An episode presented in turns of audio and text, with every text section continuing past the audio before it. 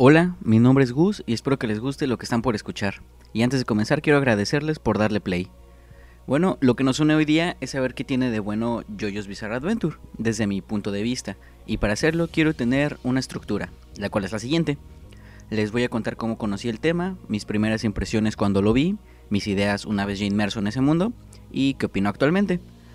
Y una vez ya dado todo ese contexto, trataré de ser lo más objetivo posible, quitar mi hate o amor por, por el tema y poner los pros y contras. Y ya una vez eh, hablado todo eso, les daré una recomendación de en qué momento deberías verlo. En fin, comencemos. ¿Cómo conocí JoJo's Bizarre Adventure? Bueno, cabe destacar que yo ya veía anime antes de empezar con esta obra nunca a un nivel otaku que no se baña, pero sí un poquito por encima del promedio. Pero no lo suficiente como para conocer esta obra, porque no, no, no tenía ni la más remota idea de que existía. El caso es que en 2016 aproximadamente lo comencé a ver porque yo trabajaba en un gimnasio de CrossFit y uno de los instructores o coaches, como les decíamos en ese momento, que tenía más o menos mi edad, él, él me recomendó el anime. Igual si mi memoria no me falla, en ese entonces yo no tenía mucho que hacer porque era un trabajo de medio tiempo y era lo único que hacía. Entonces tenía mucho tiempo libre. Pero pese a que tenía mucho tiempo libre, no me animaba a empezar yoyos. El caso es que este chico me lo recomendó, eh, se llama Alfredo y pues le tengo que agradecer por, en primer lugar por decirme que lo vea y en segundo por picarme para que o insistirme para que lo vea. Porque pues de no ser por él no, conocería este mundo que, tanto me gusta. Aunque eso sí, algo que me hacía no querer empezarlo era pues un poco mamonería mía, porque les digo, tenía tiempo, tenía todo para, para verlo, pero nada más no quería. Y que este chico un, un, un día llegó y me dijo que pensaba dejarlo porque le estaba costando mucho trabajo, que ya llevaba cuatro episodios y que no terminaba de engancharlo, a diferencia de otro anime que estaba viendo en simultáneo. Si no me equivoco, ese otro anime era Parasite o Monster, uno de esos dos, pero me decía que estaba muy picado con uno y que yo, yo nada más no, lo terminaba de enganchar. En fin, pues, ¿cuáles fueron mis primeras impresiones? Como sea, eh, pues ya decidí iniciarlo, este, este chico me, me convenció y la verdad es que sentí muy pesados los primeros episodios. Realmente no, no creo haberme picado con yoyos hasta como el episodio 12 de la primera temporada. Y pues para los que ya vieron el, el anime y saben cómo están divididos, pues saben que en el episodio 12 ya terminaste la primera parte, que es la de Jonathan. Incluso me atrevo a decir que la parte 12, o sea, perdón, que el episodio 12 es cuando ya te están empezando a presentar a los hombres del pilar que Ah, ellos son muy importantes en mi historia. Ahorita hablaré un poquito más de ello. Pero no fue hasta ese momento en el que dije, mm, ya como que ya me, ya me, ah, me está gustando. Porque el inicio sí se me hizo muy pesado. En fin. Eh, igual otra cosa que, que pensé en esos primeros momentos es que era una historia que quería contar mucho, pero que no te contaba nada. O que de repente todo avanzaba muy veloz. O de plano sentías estancado todo. O sea, con esto no quiero decir que, sea una mala obra, simplemente era mi percepción. Yo estaba muy acostumbrado a, ir más o menos rápido, como en, Naruto chiquito. Pero bueno, eso era muy personal, ¿no? Una otra cosa que, me llamó mucho la atención cuando lo vi por primera vez fue el, el primer concepto de lucha que el autor nos presenta, que es el, el jamón con H al inicio. Porque este estilo de pelea trata de controlar la respiración y, de esa manera amplificas habilidades físicas. O sea, resumido y sin complicaciones, eh, es en lo que se basa el jamón. Y la verdad es que es un concepto muy, muy simple, que hoy en día pues ya se aterriza de otras maneras y, y se representa en otras obras como en Kimetsu no Yaiba o Demon Slayer para, para las personas que lo conocen de esa manera. En fin, la razón por la que me gustó mucho este es el concepto de pelea es porque era muy simple y le daba cancha al autor para desarrollar peleas y eso me gustó cuando lo vi. No diría que fue la única razón por la que yo continué viéndolo, pero sí ayudó a que no me rindiera, a que me mantuviera enganchado. Y bueno, antes de acabar las primeras impresiones, creo que eh, quiero decir que me voy a limitar a, a mis primeras impresiones, particularmente en esta sección de Phantom Blood y Battle Tendency, que son las primeras dos partes, o primeros dos arcos o primera temporada. Porque cuando llegas a Stardust Crusaders, si lo ves en orden, que Stardust Crusaders es la tercera parte, pues ya no estás tan noob. Eh, ya conoces un poquito más cómo trabajar aquí, cómo escribe, cómo cuenta las cosas. Y pues ya sabes más o menos qué tan bizarras se van a poner las cosas. En fin. Eh, ¿Cuáles fueron mis ideas ya inmerso en ese mundo? Yo creo que para hablar de mis ideas, pues tengo que, pasar por, por el momento en el que me piqué con yoyos. Eh, ya ahorita mencioné que fue por ahí del episodio 12 de, de la primera temporada. Pero ¿qué tiene de importante eh, más o menos esa altura de la historia? Y es que aparecen los, los antagonistas de, esa, de, ese arco, que son los, los hombres del pilar. Y creo que la razón por la que me picó tanto es que la presentación es de las más geniales que he visto. O sea, si quieren verla, pueden hacerlo, busquen en YouTube hombres del pilar reviven o algo por el estilo y lo van a encontrar. Porque realmente es... Creo que esa escena es lo que representa Yoyos en su máximo esplendor. O sea, son poses, una música muy épica, eh, un cuadro que es muy complicado que olvides. Y bueno, o sea, es, lo ideal sería que se animen a verlo desde el inicio para que sepan el contexto del pre a la presentación. Pero no creo que tenga nada de malo si nada más ven el, el clip de unos 30, 45 segundos que, que está en YouTube. Y a partir de ese momento creo que fue cuando me fui metiendo más y más en el mundo, al punto de que ya, ya quería ver varios episodios al día o que ya le restaba tiempo a otras cosas que hacía el resto de mi día para dedicárselo a yoyos. Y bueno, el caso es que me picó tanto ese, ese, momento que logré alcanzar la, la serie que estaba en emisión en ese momento, que era la parte 4. Ya dado ese contexto, pues creo que me di cuenta que las primeras dos partes eran como que ideas que el autor quería hacer, pero por lo mismo de que estaba empezando no las aterrizaba al 100%, como que siempre se quedaba rayando con lo que quería contar, o de plano no, llevaba la historia como le gustaría. Y les digo, o sea, con esto no quiero decir que, que no fuera de calidad, porque hay muchos diálogos muy padres que en estas dos primeras partes que se te van a acordar. Eh, el humor sobre todo creo que es lo que nunca ha cambiado, siempre es este humor extraño o bizarro en el sentido anglosajón de la palabra. Así que en general está padres esas partes, pero un poquito pesadas. Pero por lo mismo yo lo justifico de que estaba empezando. Igual creo que otra cosa padre de esas dos, dos primeros arcos es que hay muchas situaciones que le hacen honor al, título de la obra y, no te esperas muchas situaciones que pueden pasar. Otro pensamiento ya, ya cuando estaba viendo es que no sé, no sé cómo sean las personas que, que ven anime o que ven las películas adaptadas, por ejemplo, de Marvel. A mí lo que me gusta es ver cómo, cómo luce la comparación. Por ejemplo, yo veo la película de Civil War y me gusta comparar algunas escenas con las que hay en el cómic. Lo mismo con los animes. Eh, sí, obviamente es una adaptación del manga. Entonces, cuando yo vi los dibujos de Araki, Araki es el autor, en, en la primera parte, los comparé con los de la animación. Y la verdad es que hay mucha diferencia. Como que en el anime, el dibujo de la primera, segunda y tercera parte es como el mismo, más o menos pero en el manga sí se nota una clara evolución y se me hace una analogía padre porque sí te das cuenta cómo el autor va evolucionando tanto cómo escribe como cómo dibuja y te cuenta las cosas.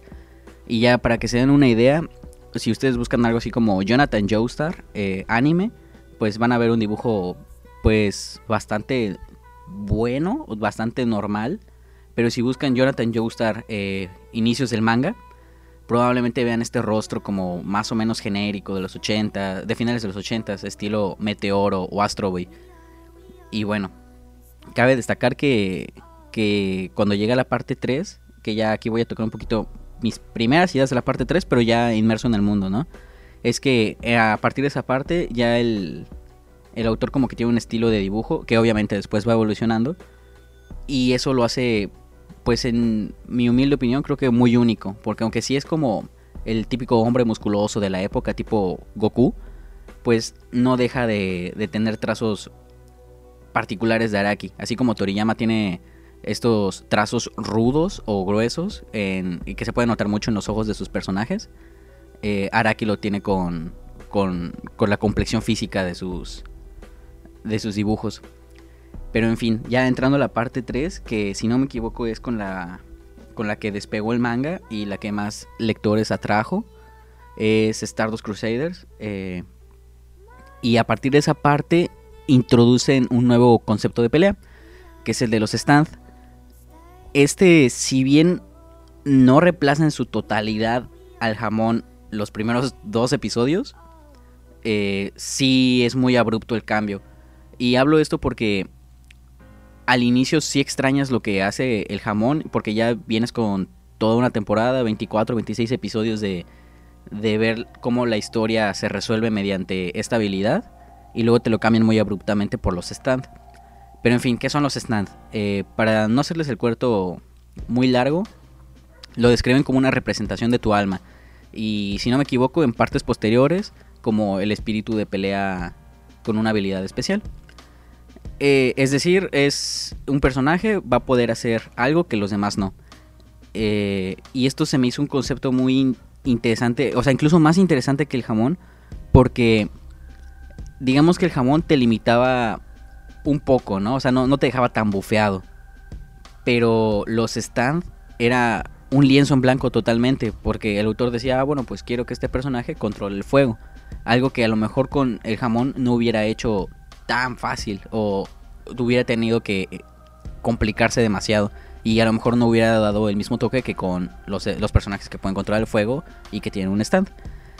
En fin, eh, estos stands pues van desde cosas muy simples, como les menciono, eh, cosas fantásticas, hasta cosas, o sea, siguen siendo conceptos simples, pero ya un poquito más complicados, como a lo mejor poder leer el futuro con un libro de manga, ¿no? Es, es sencillo, yo lo menciono, ustedes lo entienden sin problemas, pero es un concepto que no a cualquiera se le ocurre. Y conforme van avanzando las historias eh, y en arcos posteriores, pues ya se llegan a conocer conceptos cada vez más raros y difíciles de entender, pero pues no por eso son menos entrañables. Y no confundan cuando digo difíciles de entender, porque no es que solo si eres inteligente vas a poder disfrutar la historia. No, simple y sencillamente es que el autor se gasta algunos conceptos y tiene que crear unos nuevos, eh, a lo mejor con cierta jiribilla, y tiene que dedicarle el anime más minutos a explicarlo o el propio autor más páginas para que lo entiendas. Eh, bueno, para los adeptos pues ya sabrán que hay cierto stand en la parte 6 llamada eh, Dragon's Dream, si no me equivoco, que creo que es todo un capítulo que le dedican a explicar cómo funciona. Pero en fin, eh, ¿por qué les explico todo eso? Pues precisamente por lo, por lo de que extrañas el jamón y deseas volverlo a ver, pero pues entiendes que fue un cambio para bien, porque las situaciones que se crean son más extrañas y versátiles de lo que se pudieron haber hecho con el jamón. Así que yo creo que está bien. Además, otra ventaja con los stands es que el autor le gusta mucho hacer referencias a la cultura pop mediante los nombres de sus personajes. Por ejemplo, el villano, el primer villano que te presentan es Dio. Dio, como algunos sabrán, es el nombre de un cantante de metal, si no me equivoco. Bueno, ya falleció, era, era su nombre. Así que esa clase de referencias son las que hace. Y con los stand, pues ellos tienen nombres de álbumes, de canciones o de bandas. Y es lo que está padre. En fin, ¿qué opino actualmente? Bueno, creo que Yoyos es para cualquier persona. Porque no es una historia difícil de leer o de ver, ya que el autor usa conceptos muy sencillos y que con un poquito de atención logras entenderlos. Usualmente la trama es digerible y no tienes esa sensación de, de no entender lo que está pasando. Pero a cambio, sí hay muchos momentos de sorpresa o de impacto. Y me explico. O sea, estos momentos de sorpresa o de impacto son más como estás viendo algo y sucede este momento que comento y tú te quedas con una expresión de ¡Nani! Y ya, o sea, sigues viéndolo. A lo mejor lo repites una o dos veces de, que estuvo chistoso, de que vino muy de la nada, pero no te quedas como cerebreado porque no estás entendiendo. A diferencia de otros animes que como son mucho más complejos, si no entiendes mucho lo que sucede. Y les digo, no, no necesitas verlo varias veces para comprenderlo, no, no, necesitas un IQ muy alto, es, es bastante digerible.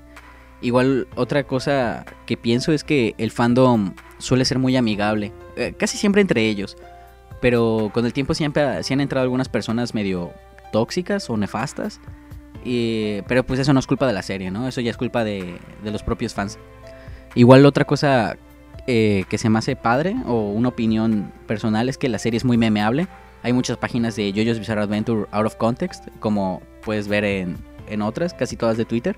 Así que no sé, eso me gusta. Además, hay muchos memes que se prestan, particularmente eh, varios de la parte 3. Pero está padre, ¿no? Eso es, eso es algo que está, que está cool y que, que me gusta mencionar cada que hablo de este tema. En fin, creo que es momento de hablar de los pros y contras que tiene la serie. Y bueno, particularmente de los pros, creo que hay unos 3 o 4 muy importantes eh, que quiero mencionar como que para venderles la historia, ¿no? Eh, y bueno, la primera creo que es la, forma en la que está contada, en la que se lleva. Yo ya les estuve hablando de arcos, de partes, y bueno, para los que ya lo vieron, pues eh, posiblemente lo entendieron a la perfección. Eh, los que no lo han visto, tal vez sí, tal vez no, pero de todos modos aquí lo explico para, para quedar todos claros. Tomemos de ejemplo Doctor Who. Es una serie que tiene mucho tiempo existiendo, al igual que Yoyos, y sin embargo esta no siempre tiene el mismo protagonista, o sea, han habido diferentes doctores a lo largo de la existencia de la serie, y cada uno tiene sus aventuras y desventuras. Algo así pasa con Yoyos. Ahora, si no has visto Doctor Who o vives debajo de una piedra y no sabes quién es Doctor Who, te doy un ejemplo más oriental, porque pues si ya entraste a ver de Yoyos, pues a lo mejor sabes ciertas cositas de anime, ¿no? Eh, y este ejemplo más oriental, pues creo que es Yu-Gi-Oh! Es, es un buen ejemplo, la serie animada o el anime, como lo quieran llamar si bien todo es en un mismo universo o todo pertenece a la misma franquicia de Yugi, pues hay diferentes tramas según el protagonista. Y lo mismo pasa con Yoyos. Eh, la primera parte nos cuenta la historia de Jonathan Joestar y de cómo tiene que mantener su, su herencia ya que su hermanastro se la quiere robar. Y posteriormente ya llega lo bizarro que, es que, que involucra vampiros básicamente. En fin, la segunda parte pues eh, trata del nieto de Jonathan, Joseph Joestar. La tercera trata del nieto del nieto.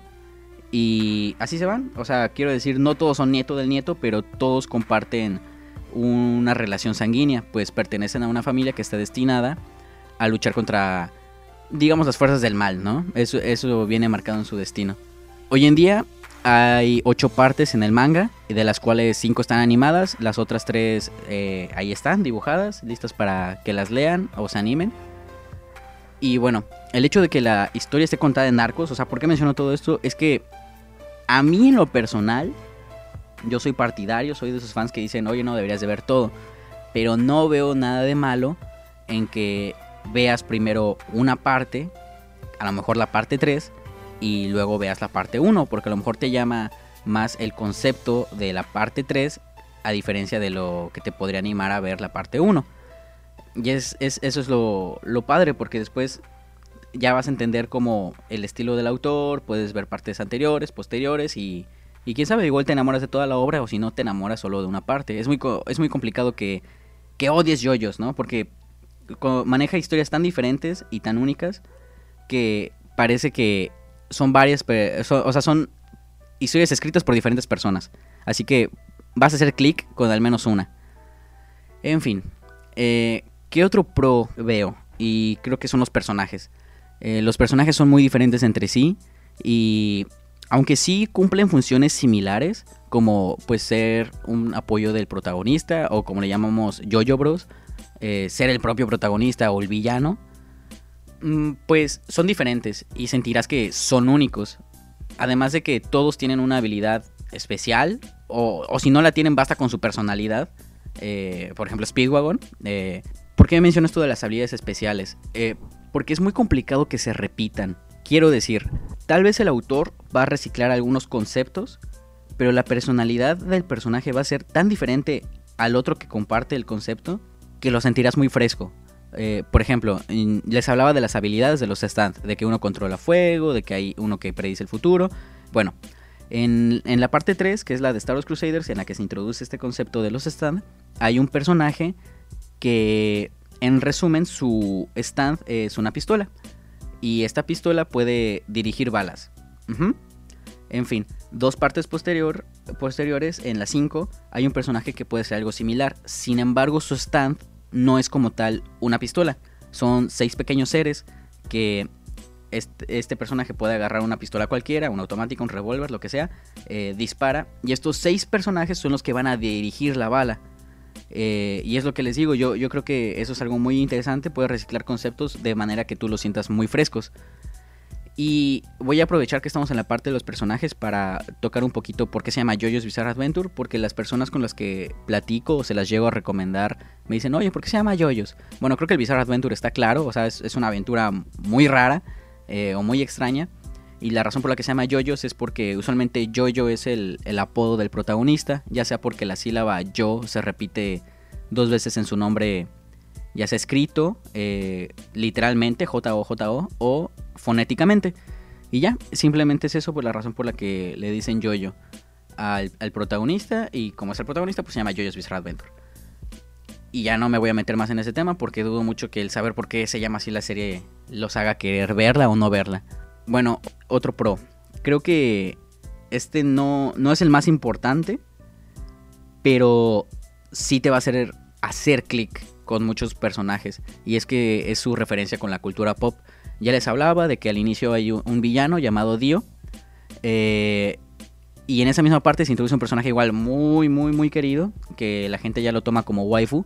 Que se llama Speedwagon. Eh, es, es, una banda, si no me equivoco. Y conforme van pasando el, el, tiempo y las historias, pues te van presentando otros personajes. Como, por ejemplo, los hombres del pilar se llaman ACDC, Wham y Cars. Eh, bandas igual de la época. Ahora, ¿por qué menciono que los stands, esto lo, dije hace unos momentos, ¿por qué mencioné que los stands potenciaban estas referencias? Porque de esta manera tú puedes crear varias habilidades especiales y estos van a tener el nombre de bandas. Bueno, estos, se, como ya les mencioné, de nuevo, eh, son introducidos en la parte 3 y en ese momento los stands tenían nombres de El Tarot, ¿no? Como Hanged Man, The Fool o Hermit Purple. Y al final de esa parte te presentan otro, otros dos stands que llamado, uno se llama Cream y un personaje que se llama Pet Shop, como, como grupos de la época. Y ya a partir de la parte 4 es cuando ya hay nombres de canciones o álbumes o bandas como tal, como Red Hot Chili Pepper, Crazy Diamond o eh, Gold Experience. Y no sé, eso está padre porque si tú no conoces algún, alguna banda, pues la buscas, escuchas su música y a lo mejor haces clic con sus rolas. Eh, y si ya la conoces, pues dices, ah, oye, qué padre, a este autor le gusta lo mismo que a mí. O lo mismo que a un amigo que ya me había recomendado esa canción, ¿no? En fin, por último, de los pros, creo que es el humor. O sea, este es, una opinión bastante personal, porque es un humor muy extraño, muy bizarro, que no sé, cuando lo termines de ver, tú vas a no, no, no vas a saber si por entender el chiste perdiste o ganaste neuronas. Entonces, eh, es una sensación que creo que muchas obras no te dejan, ¿no? Y bueno, ya vamos a hablar de los contras. Mm, creo que el primer contra es la gente. Pero no me malentiendan, ya dije que el fandom es como que muy wholesome entre ellos, está cool. Pero son como testigos de Jehová o promotores de Movistar, o sea, sin ofender a estas personas. Pero creo que nada te hace querer dejar o no hacer algo, como el hecho de que una persona te diga, oye, tienes que hacerlo. Y así son los fans de Yoyos. Los fans de Yoyos son como que. Bueno, no todos, pero sí una gran mayoría son muy encimosos. Y bueno, o sea, entre ellos son muy cool. Hay muchos memes, no, se respetan mucho, pero creo que con otras personas, si es de, oye, ve Yoyos, ve Yoyos. Aunque con esto no me malentiendan, no es como el fandom de, eh, no sé, a ver, eh, Ricky Morty, ¿no? Que estas personas pues genuinamente se creen mejores que tú por, por ver esta serie. Y Yoyos no es así, Yoyos es como, oye, nada más te quiero introducir a este mundo porque la gente está, está muy chido. Bueno, ¿qué otro contra veo? Es el de las resoluciones de trama y huecos. Creo que esto es para gente más quisquillosa, particularmente los huecos, porque las resoluciones de trama pues sí se presta a la crítica, ya que pues los huecos se puede entender que el autor lleva escribiendo una obra durante décadas y se le puede ir de repente una cosita, o sea, dice algo en el episodio 4 y en el episodio 48 ya, ya no lo está respetando como en el momento se dijo. Ahora, resoluciones de trama, ese sí siento que es algo complicado y que a muchas personas no les puede gustar, que cuando lo terminen de ver digan, ay, qué mamada. Porque, bueno, esto sucede en muchos shonen, ¿no? Llega un villano, está muy poderoso, eh, al autor se le va de las manos, entonces ¿qué hace? Le da un power up al protagonista. Y este power up no estaría malo si dos o tres episodios después o en la saga siguiente lo nerfea solo por guion. Así que eso es lo que yo creo que no está tan cool. Pero no le quita el valor al resto de la obra. No por eso va a ser un mal final. Simplemente a lo mejor te deja con un sabor de... Mm, está muy guionazo esto que acabo de ver. Pero ok. Al menos esa es mi opinión. Y el último error que veo, o bueno, no es un error, el último contra, eh, que a lo mejor te va, te va a hacer decir, mm, no quiero verlo, es, es el inicio. Porque ya, ya, les mencioné, ¿no? Que los fans de Yoyos son, son como promotores de Movistar, están muy encimosos. Entonces imagínate, tienes a alguien encimoso de ti, te dice, oye, velo, velo, velo, velo. Y dices, bueno, está bien, le voy a dar una oportunidad. Empiezas con la primera temporada y está muy pesado. Entonces eso creo que es lo que está un poquito feo. Porque no es que sea una mala historia la primera parte. Simplemente para cómo te lo pintan las personas que ya lo vieron, pues a lo mejor sí, deja la vara un poquito abajo el primer arco. Y pues lo digo en mi experiencia, o sea, son 24, 26 episodios la primera temporada y yo vi todo el primer arco, la neta no me gustó la primera vez, ya iba un tercio o un cuarto avanzado del segundo y hasta ahí me piqué. Entonces eso sí está medio feo. Y les digo, no, no me malentiendan, simplemente es, es, hay que darle su paciencia y a lo mejor eso es un poquito culpa de, de los fans, ¿no? En fin, ¿cuándo verlo? Es un anime para cualquiera, pero no creo que sea perfecto para iniciar a cualquiera en el mundo del anime. O quién sabe, igual y sí, desde tu perspectiva o desde la perspectiva de la persona que lo vaya a ver. Pero esto lo digo porque Yoyos maneja conceptos muy occidentales, como los nombres de las bandas que ya dije, pero también maneja unos muy orientales que a lo mejor a muchas personas no van a entender o no van a terminar de interiorizar o de aterrizar si no tienen cierta familiarización con la cultura del otro lado del charco, ¿no? Y creo que este acercamiento a esa cultura se puede lograr con animes con más fama, como Dragon Ball o Naruto, que manejan ese, ese tipo ese tipo de contar las cosas, esa manera de contar las cosas, ¿no? Creo que es un buen quinto anime para ver, aunque tiene todo para volverse tu anime favorito. O al menos esa impresión me da, ¿no? O sea, para mí está muy padre y a mí me gusta mucho y si tuviera que darle una calificación sería 8 o 9 de 10. Porque al menos una de las 8 partes te va a gustar. O sea, mm, se los puedo asegurar, les digo. Parece que una persona totalmente diferente hizo cada una. Así que es, es, es una zapatilla de cristal para cualquiera. Y nada, creo que eso es todo. En un futuro espero poder hablar individualmente de, cada arco. Lo voy a hacer con spoilers para poder darme a entender totalmente. Y nada, eh, muchas gracias por quedarse hasta aquí.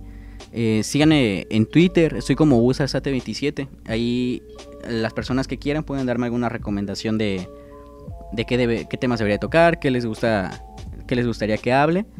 Y tal vez en un futuro eh, saque dos podcasts a la semana, dependiendo de cómo ande de tiempo. Y el segundo episodio de la, de la semana, pues será como que un tema más off topic. Así que, nada, es todo. Cuídense y nos escuchamos pronto.